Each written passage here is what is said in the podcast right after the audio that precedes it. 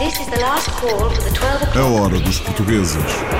Rio de Janeiro, Paris, Luanda, Delhi, Cairo, Macau, Oslo, Kiev, Buenos Aires. Toronto, Nova York. Berlim.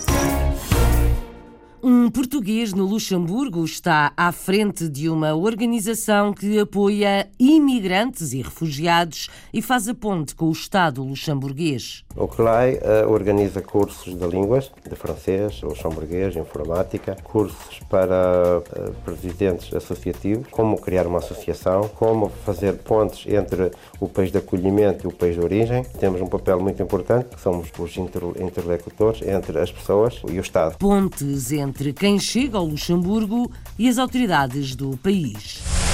Em Londres, uma designer de moda faz dos desfiles na passarela uma forma de intervenção pública. Era mesmo o objetivo ser uma manifestação e ser tipo uma espécie de revolução. Daí ter levado os cartazes e tentado fazer uma espécie de protesto feminista na, na passarela. Mas tem sido ótimo o feedback, as pessoas têm adorado e é espetacular ver que as pessoas gostam do nosso trabalho. A moda como forma de expressão, neste caso, em defesa das mulheres.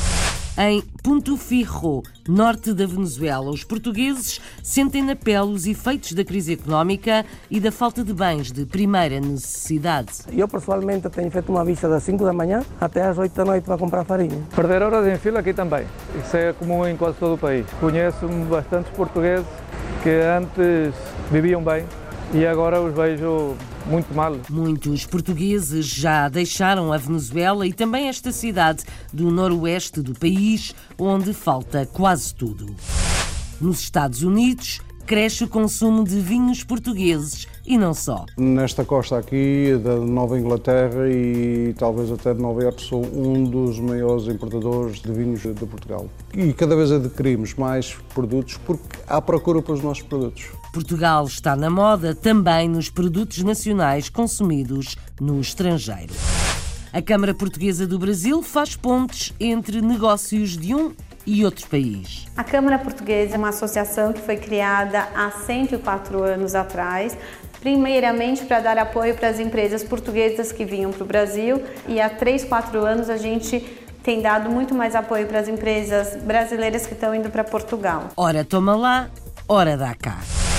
E agora, música assinada por um português no mais recente jogo do Sonic pode abrir muitas portas ao compositor. Eu acho que este regresso do Sonic, e principalmente com esta força, porque está a ter um sucesso inesperado, um sucesso tremendo, poderá abrir muitas portas. Quais exatamente, não sei, estou em contacto com várias pessoas eh, diferentes, mas uma das ideias que tenho é de lançar um álbum e gostaria também de criar um, um espetáculo ao vivo com uma orquestra. Banda sonora da autoria de um português para um dos mais populares videojogos.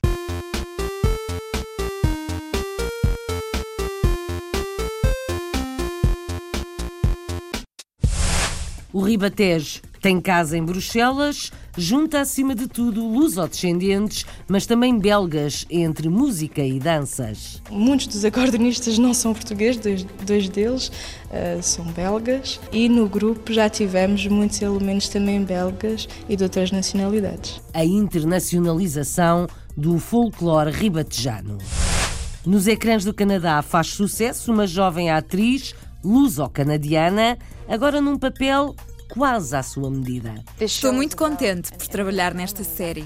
É sobre uma família de imigrantes, donos de uma loja, onde eles interagem com diferentes grupos étnicos.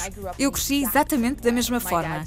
A loja do meu pai era um ponto de encontro, não só de imigrantes portugueses, mas também de africanos, hispânicos, paquistaneses e tudo mais. A experiência de uma filha de imigrantes portugueses no Canadá mais valia para uma série na TV.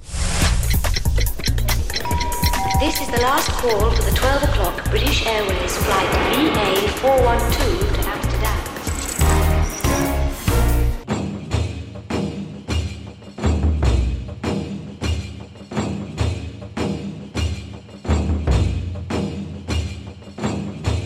Luxemburgo tem quase tantos cidadãos estrangeiros como nacionais. É um país de imigrantes e os portugueses estão em maioria logo a seguir aos luxemburgueses. António Marques Valente é dirigente associativo e dedica grande parte do seu tempo a uma organização que apoia imigrantes e refugiados. Ainda faz a ponte com o Estado.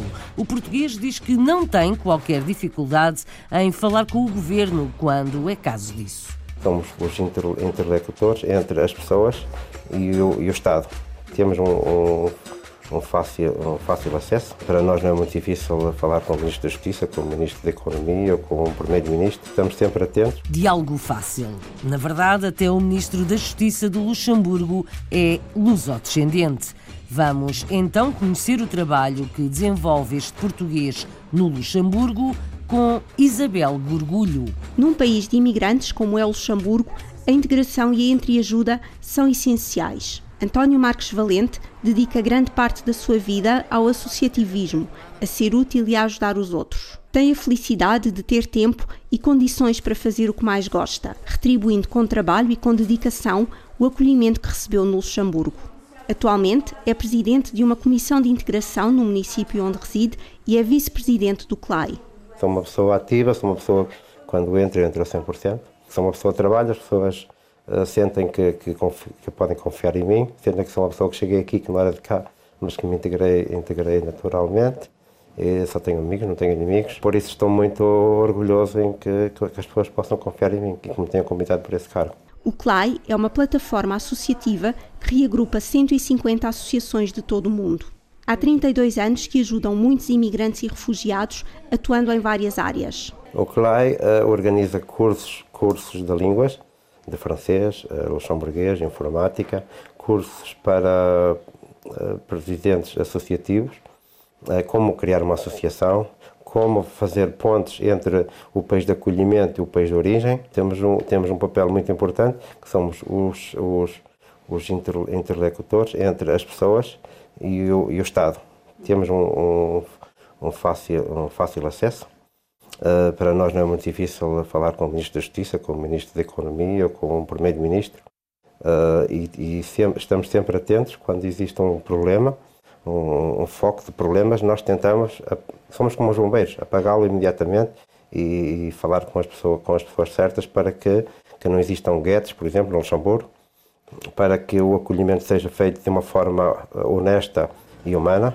É um trabalho social muito importante para quem não tem meios nem recursos ajudamos a, a, que as pessoas consigam aquilo a que têm direito, como subsídios familiares, uh, uh, alojamento económico.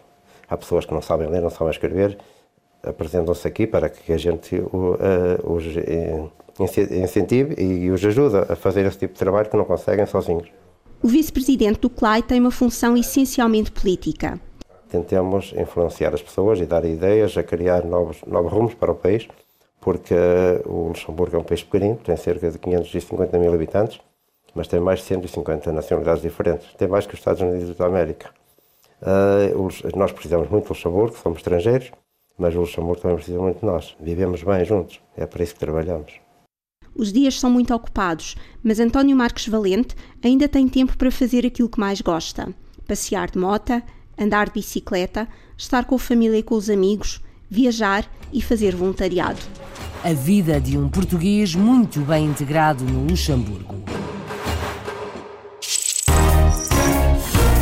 Na capital britânica, uma jovem designer de moda usa a passarela dos desfiles para manifestações quase políticas e sociais.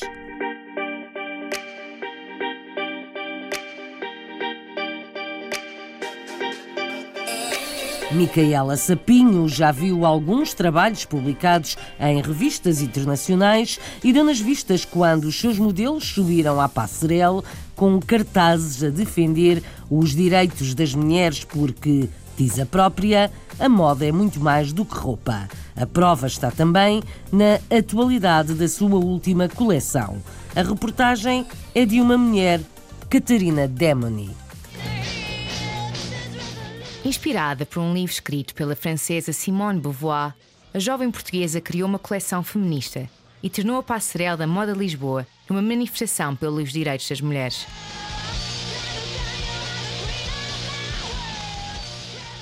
eu li aquele livro e pensei, eu tenho que fazer alguma coisa relacionada com isto, porque é ridículo o facto de o livro ser escrito nem sei, há, 60, há mais de 60 anos e muitas das coisas que ela, que ela diz no livro ainda nós sentimos na nossa, na nossa realidade. E é ridículo o facto termos mudado tanta coisa em tantos anos e tão pouco ao mesmo tempo.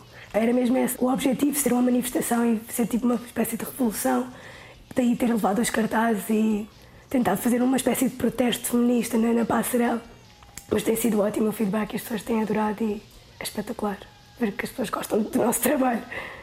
A primeira coleção foi criada enquanto estudava design de moda na Cambridge School of Art, no Reino Unido, onde vive e onde se inspira para continuar a criar coleções que fogem à norma. Tento sempre buscar inspiração ao que está à nossa volta, tanto a artistas novos ou o que está a acontecer na internet. Tento ler, tento ouvir música, ir a art galleries, ir ver o mundo, o que é que está a acontecer e tirar um pouco dessas, dessas experiências para criar algo. As suas experiências e a sociedade que a rodeia levaram Micaela a criar a sua mais recente coleção. Uma coleção focada no mundo das selfies, dos likes e das redes sociais. Gosto muito de buscar coisas à minha própria geração e eu sinto que a minha geração, uma das coisas que se pode descrever é redes sociais. E é a nossa obsessão com o Facebook, com o Instagram, com os likes, quantos, quantos likes é que cada foto tem, etc.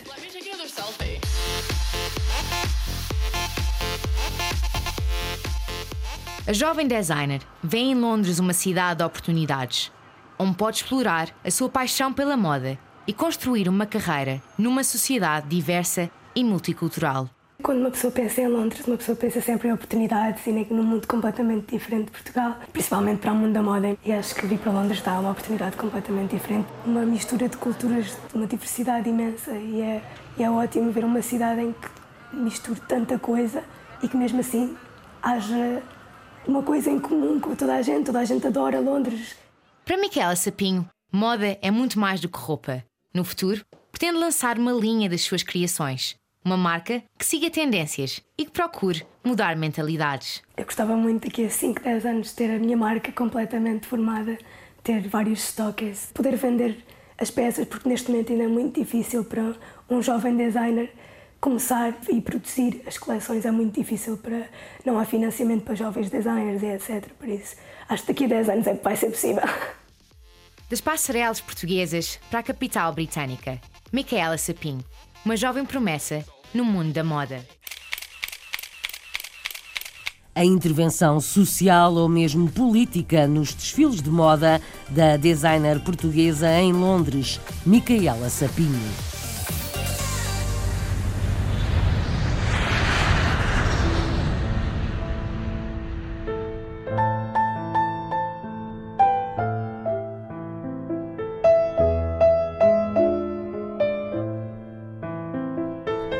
Viajamos para a Venezuela ao encontro da comunidade portuguesa em Ponto Firro, uma cidade do noroeste do país que já viveu do turismo e dos negócios locais. Hoje em dia são menos os portugueses porque têm partido para outros países à procura de melhor vida. Mesmo assim, o clube português mantém as portas abertas. Atualmente o dia a dia é muito difícil porque falta quase tudo nas prateleiras dos supermercados. É preciso dinheiro e muita paciência para enfrentar grandes filas. Vamos ouvir os testemunhos de Abílio Mendonça, cônsulo honorário de Portugal, José Matos, do Clube Português e ainda do comerciante José Gonçalves. A reportagem é do Felipe Gouveia, A Hora dos Portugueses na Venezuela. A centro-norte da Venezuela, a 8 horas de Caracas, está a localidade de Ponto Firro, onde existe uma importante comunidade portuguesa que, apesar das dificuldades do dia a dia, insiste em promover a cultura e as tradições lusitanas. Somos o ponto mais ao norte da América do Sul, tá? é a parte mais extrema na área do Caribe, uma região eh, especial de zona livre. Então vinha muita gente do resto da Venezuela a fazer compras de eletrodomésticos, roupas, calçados e, e com isso serviu para desenvolver um pouco o turismo na, na Península de Paraguaná. Deve haver aproximadamente uns 500 a, a 1000 luso-descendentes portugueses nascidos lá em Portugal terá uns 200. A maior parte da, dos portugueses dedicam-se à parte do comércio, abastos, como se chama aqui na Venezuela, padarias, eh, lojas. Os filhos têm feito faculdade, há todas as profissões, enquanto a parte cultural, muitos deles eh, participam aqui no, no Centro Português. O clube foi fundado em 1987. A gente tem a área do campo de futebol, aí. Tínhamos o parque, por agora. As únicas distrações que temos e os salões de festa, por agora. Aí está a área da, é da piscina, aproximadamente como 200 sócios. Agora, muito, muito, muitos han ido para Portugal, então não han deixado perder as nações que tem aqui. Em 2012, uma explosão em Amuai, uma das maiores refinadoras do mundo, causou 47 mortes e quantiosos danos materiais que ainda não foram recuperados. Entretanto, a população debate-se com insegurança, constantes falhas de água e eletricidade, a escassez e os altos preços dos produtos básicos. Antes aqui havia de tudo, havia ares acondicionados, havia de tudo. Muita falta de materiais, como cimento e muita coisa. Os grandes supermercados trazem importado, mas isso é, são uns preços demasiado elevados. E a que manda normal, que é de aqui, não é fácil comprar lá. Eu, pessoalmente, tenho feito uma vista das 5 da manhã até às 8 da noite para comprar farinha. Perder horas em fila aqui também. É, isso é comum em quase todo o país. Um hipermercado grande, o mais grande da, da península. O que venho buscar aqui é o que quase nunca se consegue, a farinha para fazer a arepa, qualquer comida regulada, esparguete, arroz, mas a única maneira de consegui-lo é com, com produtos importados. Havia bastantes vinhos portugueses e agora não há nenhum. Há sardinhas portuguesas, há bacalhau enlatado também português. Que hay que ter paciência para estar aqui neto e y también pedir a todos los socios del, del, centro portugués que fuese un poco más unidos. Muitos se han ido embora de aquí, não somente para Portugal, se han ido para Panamá, para Chile. Conheço bastantes portugueses que antes viviam bem e agora os vejo muito mal, sobretudo os que, os que vivem no, nos arredores da cidade. Dificuldades para quem resiste, para quem insiste em viver na Venezuela.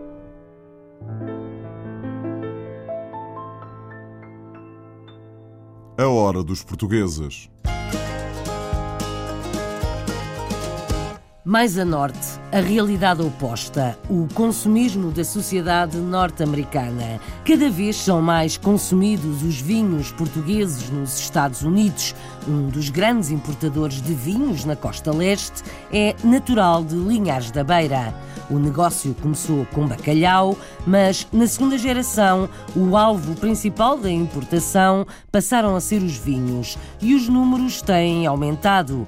Conta Margarida André. A Saraiva Enterprises é hoje uma empresa de renome na importação de vinhos portugueses nos Estados Unidos. A história da família Saraiva começou em Linhares da Beira, no distrito da Guarda, de onde é natural José Saraiva, que em 1970 partiu com os seus pais para os Estados Unidos. Escolheram a cidade de New Bedford, no estado de Massachusetts, para dar início a uma nova vida longe de Portugal. Eu tinha 9 anos nessa altura. O meu pai foi trabalhar para a construção, minha mãe a trabalhar para uma fábrica de textil, okay. Como muitos quando chegaram cá nessa altura. Já como empresa no ramo da construção, o seu pai viu na grande procura por bacalhau seco uma excelente oportunidade de negócio. Ela era de Serra da Estrela, não conhecia nada praticamente relacionado com o bacalhau. Mas teve um sócio que ajudou muito, que ele andou nos barcos da pesca do bacalhau. Né? Como eram amigos, decidiram montar um negócio de, de se processarem e secarem bacalhau. Devido ao sucesso deste negócio, decidiram começar a importar vinhos de Portugal, dando origem à Saraiva Enterprises. Houve ali uns 4 ou 5 anos, tivemos os dois negócios a funcionar, mas tivemos que optar qual era o seguimento que nós queríamos dar no, no negócio e optámos de ir para, para os vinhos. Com cerca de 30 anos na área e estando ligado também a produtos de outros países, entre vinhos, cervejas, licores e aguardentes, conta com cerca de 200 referências das mais diversas marcas portuguesas. Nesta costa aqui, da Nova Inglaterra e talvez até de Nova Iorque, sou um dos maiores importadores de vinhos de Portugal. E cada vez adquirimos mais produtos porque há procura para os nossos produtos. Estando o mercado da saudade cada vez mais pequeno, vê os portugueses de segunda e terceira geração como embaixadores dos nossos produtos. Eles têm raiz, como pais ou avós portugueses, mas também levam a imagem também de Portugal para além do mercado étnico. E, aliás, os nossos vinhos têm, têm, sido muito bem aceitos por mercado geral. Tendo consciência que o crescimento da empresa não pode depender apenas dos mercados local e étnico, a Saraiva Enterprises opera atualmente em cerca de 10 estados. Isso torna-se difícil porque nós que isso já temos que ir falar com eles de uma maneira diferente, aquilo apresentar aquilo a corporate, como nós chamamos aqui, é? já temos que ter outra, outra visão, o que é que vamos fazer dentro daquela loja. Não é? Para José Saraiva, estes obstáculos foram encarados como um desafio a superar. Não foi a parte engraçada, mas foi aquela que me deu mais vontade de ainda lutar para a frente, é conseguir entrar nessas lojas que antes não estávamos. Com crescimento significativo nos últimos anos e uma maior aceitação por parte dos consumidores americanos, José Saraiva considera a imagem um ponto fulcral para o sucesso. As empresas lá em Portugal também não só fazerem vinho, mas também rotelagem é muito importante, a apresentação dos vinhos, a qualidade dos vinhos, vinhos mais internacionais, que é, isso é muito importante porque o consumidor americano é um pouco exigente. Mas hoje em dia Portugal está no mapa, está no alto e isso é muito importante para os produtos em geral. Desde New Bedford, em Massachusetts, Margarida André para a Hora dos Portugueses. A procura pelos vinhos portugueses tem aumentado nos Estados Unidos.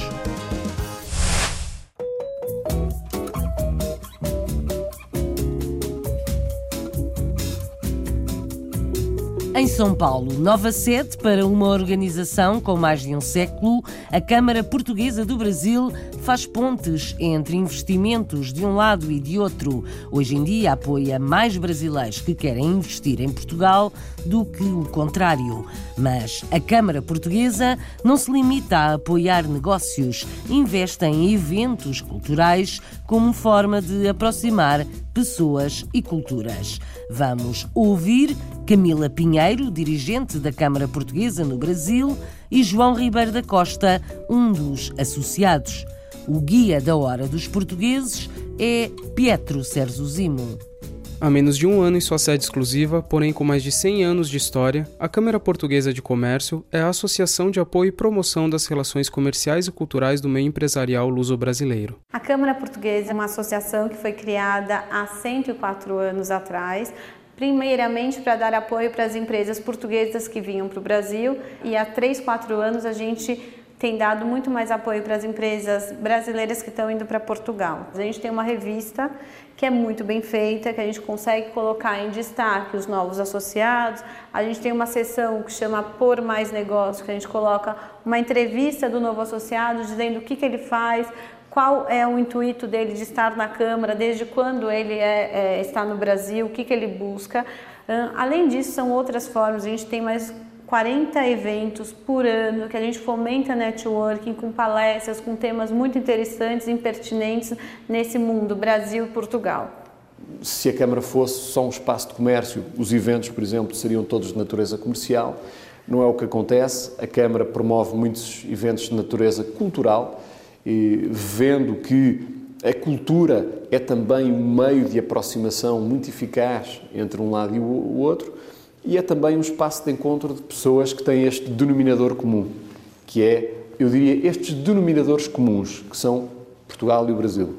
Então, assim, o que a gente vê muito é que essas empresas menores, cada vez menos, têm área de eventos. Então, a gente monta um evento para esse associado falar da empresa dele, falar do negócio dele. A gente coloca todos esses associados nesses eventos. Então, imagina, 40 eventos a gente tem por ano. Esses associados podem vir nos eventos, participar de palestras, como eu disse, bem interessantes, sempre pertinentes nesse mundo Brasil e Portugal, para que gere negócio que agregue valor para esse associado da Câmara Portuguesa. Quando eu vim eh, para o Brasil, trabalho com o Brasil, eh, em negócios com o Brasil há 15 anos, quando eh, há 11 me mudei para o Brasil, a Câmara foi um espaço essencial de acolhimento e de adaptação à, à vida em São Paulo, nomeadamente à vida profissional, e é curioso ver como a Câmara foi capaz de evoluir e não é, não cristalizou, não é a Câmara que, que eu encontrei há 11 anos, que me ajudou muito.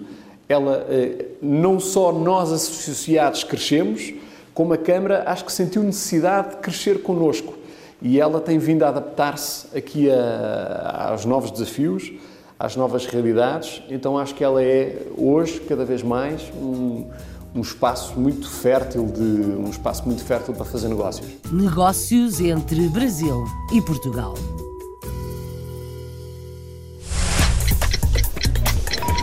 This is the last call for the 12 o'clock British Airways flight VA412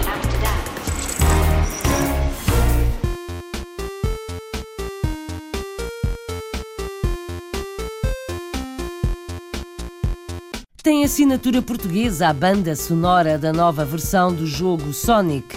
Tiago Lopes nem queria acreditar quando recebeu o convite para trabalhar com duas das suas paixões, a música e os videojogos. Com o sucesso do jogo, Tiago está a ver mais portas a abrir-se e projeta um disco e um espetáculo.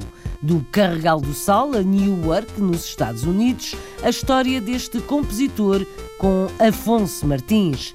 Começa com Tiago Lopes a anunciar um novo jogo aos maníacos do Sonic. Hello guys, T Lopes here making a video for all Sonic Mania fans. So yeah guys, after a year I am stoked to finally say Sonic Mania is out, it's out, it's out. O Sonic Mania já está disponível para milhões de fãs em todo o mundo e o criador da banda sonora do popular videojogo é português. Tiago Lopes é natural de Carregal do Sal e vive em Newark desde 2002. As consolas sempre fizeram parte dos seus hobbies e por isso a oportunidade de trabalhar com Sonic foi recebida com natural entusiasmo. Foi uma reação de êxtase, fiquei super contente, não é? A ter a oportunidade de combinar uma paixão que é a música com outra paixão que são os videojogos foi uma coisa realmente fenomenal, sendo que ao fim de tantos anos a tentar expor o meu trabalho e a trabalhar em, em projetos mais pequenos, esta realmente é o, é o, é o, o é o cúmulo, não é? É, é uma acumulação de tudo e, e tornou-se nesta oportunidade de, de fazer o jogo. Até chegar à família dos maníacos do Sonic, Tiago trabalhou em projetos como o Major Magnet, sempre através da Pagoda West Games, onde é compositor residente. As portas da SEGA e do mundo Sonic abriram-se por essa via e também através do seu próprio canal YouTube, chamado T. Lopes. E nesse canal pode-se encontrar todo o meu percurso que me levou até compor o Sonic Mania. Tem todas as músicas do Major Magnet e todos os trabalhos que eu completei até hoje. E tem também, mais curiosamente, aquilo que me lançou como, como uh, compositor de Sonic, que, que, são todos os meus remixes da música clássica dos jogos anteriores do Sonic. Foi atraindo a atenção das pessoas certas, tive um pouco de sorte também, e foi isso que uh, me levou a conhecer uh, certos elementos da comunidade dos videojogos que tornaram este projeto possível.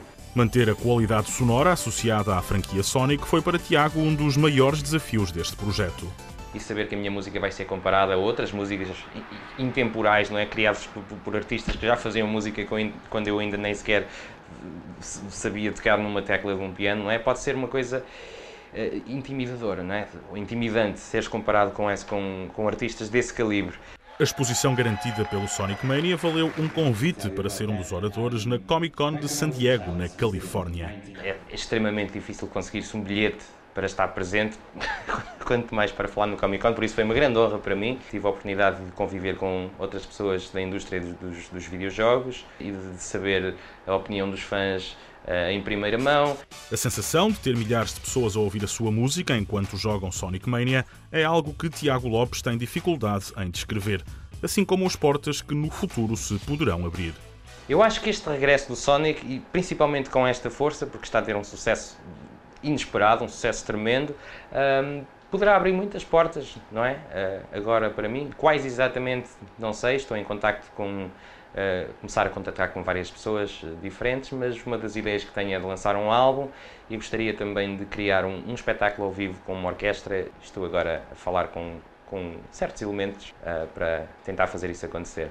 Se é fã de videojogos e do famoso ouriço azul da SEGA, lembre-se da próxima vez que jogar Sonic Mania que a música que está a ouvir é da autoria do português Tiago Lopes.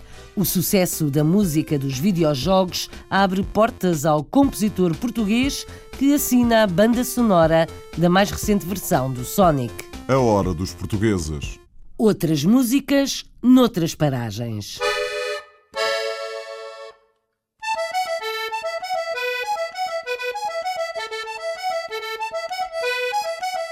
Foram os jovens e não os mais velhos que criaram o grupo etnográfico Ribatejo de Bruxelas. Juntam-se todas as semanas para sessões de música e dança. Folclore português. O grupo é aberto a várias nacionalidades e tem, por exemplo, dois acordeonistas belgas. Vamos ouvir um deles, Vican Guissin, duas bailarinas que falam português, Cláudia Conceição e Andréa Paiva, ainda Carlos Rosado, responsável pelo grupo. O Ribatejo de Bruxelas já se internacionalizou e atuou em países vizinhos. A reportagem é de Carlos Pereira. Esta é uma das salas de um centro multicultural belga e todas as sextas-feiras à noite aqui ouve-se folclore português.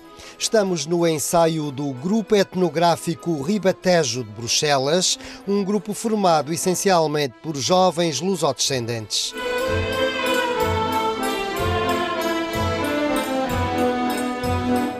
Porque a gente sempre dançou num grupo ribatejano, depois logo tínhamos, o, tínhamos a técnica toda, depois a paixão também pelo, pelo folclore e por essa zona de Portugal, por, eh, essa, essas, estas danças e estes trajes, embora a gente goste de, de dançar norte a sul.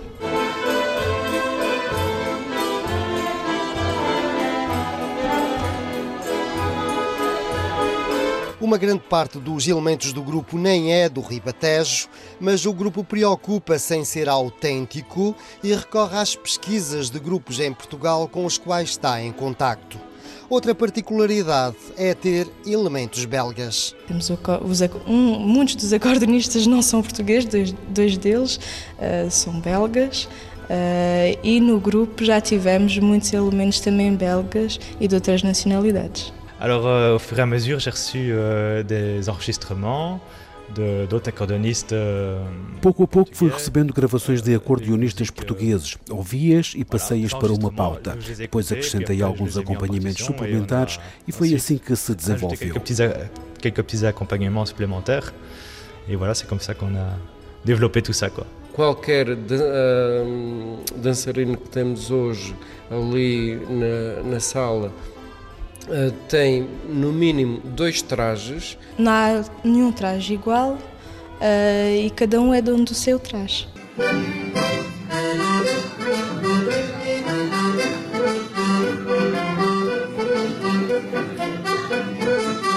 Ribatejo de Bruxelas organiza um festival de folclore durante o ano, mais um evento ao qual chamou Sopa de Pedra.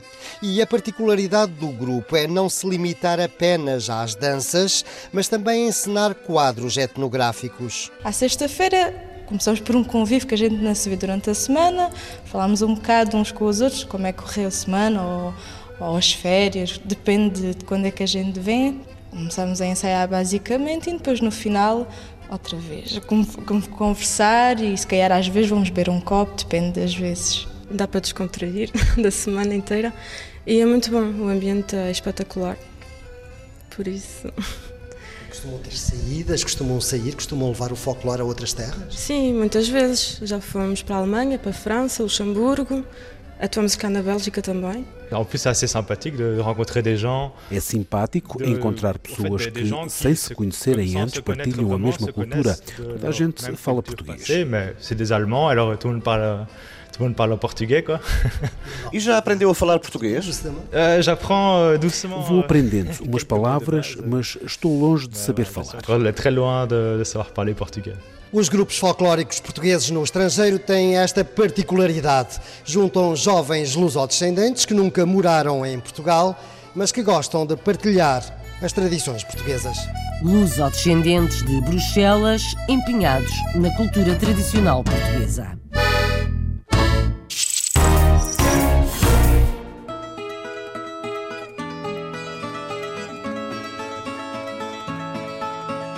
Há uma cara familiar e famosa na televisão no Canadá que é de origem portuguesa. Jéssica Salgueiro é atriz e luso-canadiana. Passou a ser muito conhecida com várias participações em séries televisivas. Prepara agora um papel que tem tudo a ver com a sua experiência pessoal. Jéssica lembra-se de passar noites nos clubes portugueses e de dançar no rancho quando era mais nova. Já esteve em Lisboa, ouviu fado e emocionou-se. Vamos conhecer esta atriz luso-canadiana que fala inglês, porque é em inglês que se sente à vontade. Gilberto Fernandes faz as apresentações. Nos últimos dois anos, a luso-canadiana Jessica Salgueiro, natural de Winnipeg, na província de Manitoba, tornou-se uma das atrizes mais familiares entre o público canadiano e internacional das diversas séries de televisão produzidas em Toronto, entre as quais as populares Orphan Black e Saving Hope. I've been seriously so fortunate in 2017 just with Mary Kills People, which I'm really proud of. Tenho sido mesmo muito afortunada em 2017 com Mary Kills People, de que estou muito orgulhosa, Working Moms, que eu adoro, e estou agora a começar a segunda série para a semana. Saving Hope foi fantástico. Fiz diversas séries este ano, inclusive Condor e The Blood Type. Outro grande projeto no qual estou envolvida é a minha página na internet, bitchesbewitches.com. É um sítio onde falamos sobre feminismo, sobre a experiência de ser mulher num mundo dominado pela mentalidade masculina.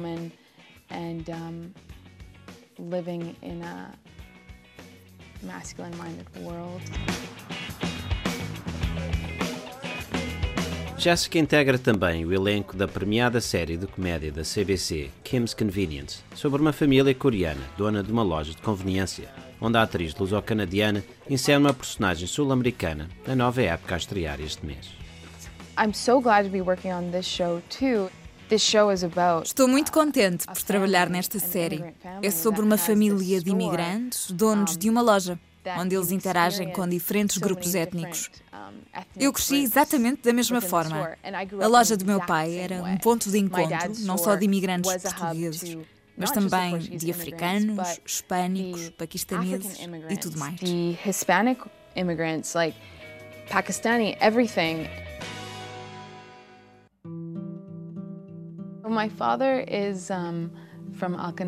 O meu pai é de Alcanena, veio para o Canadá quando tinha 17 anos porque não queria combater na guerra em Angola. He didn't want to fight in the war in Angola. My mom a minha mãe é de uma pequena aldeia chamada Santa Bárbara, perto de Faro, no Algarve. Ela veio para o Canadá quando tinha 8 anos. Parecia-lhes haver muita gente naquela comunidade, para além de vários primos e outros membros da família, a emigrarem para o Canadá. Winnipeg, nessa altura, era supostamente um local atrativo, onde existia muita indústria, muitas minas. Precisavam de muitos operários e era uma cidade com um custo de vida baixo. Eu e as minhas irmãs dançamos todas no rancho. Eu ficava um bocadinho chateada por ter de passar todas as noites de sexta-feira na associação. Mas hoje, quando olho para esses tempos, eu acho que é lindo e estou muito grata à comunidade. Sinto-me bastante feliz por ter crescido com isso. Eu frequentei uma escola de teatro musical. No colégio eu tive formação de canto, basicamente teatro musical. Fiz uma viagem a Portugal depois da minha licenciatura e passei algum tempo em Lisboa. Fomos a uma casa de fados e eu fiquei pasmada com o facto de eu nunca ter feito uma ligação com essa música, que se parece ajustar ao registro focal onde o meu corpo assenta naturalmente. To the vocal range that that my my body sits at naturally. And also just e depois é a paixão, o deitar tudo cá para fora. Aquele tipo de arte ou de ação e engenho é simplesmente tudo o que eu adoro no ser atriz e é o que eu procuro quando escolho as personagens que interpreto e o material com que trabalho. Everything that I adore about being a performer and what I personally try to um, Quero ser tão crua e reveladora quanto possível.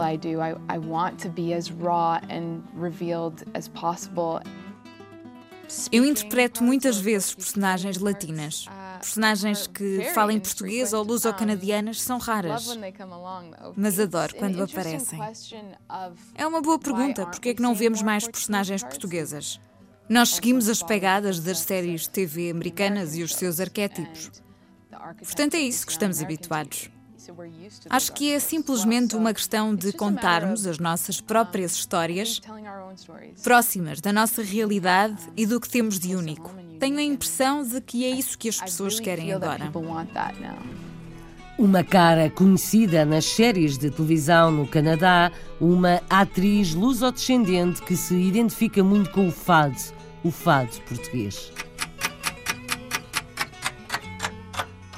As guitarras e o fado no final desta viagem da Hora dos Portugueses. Até breve.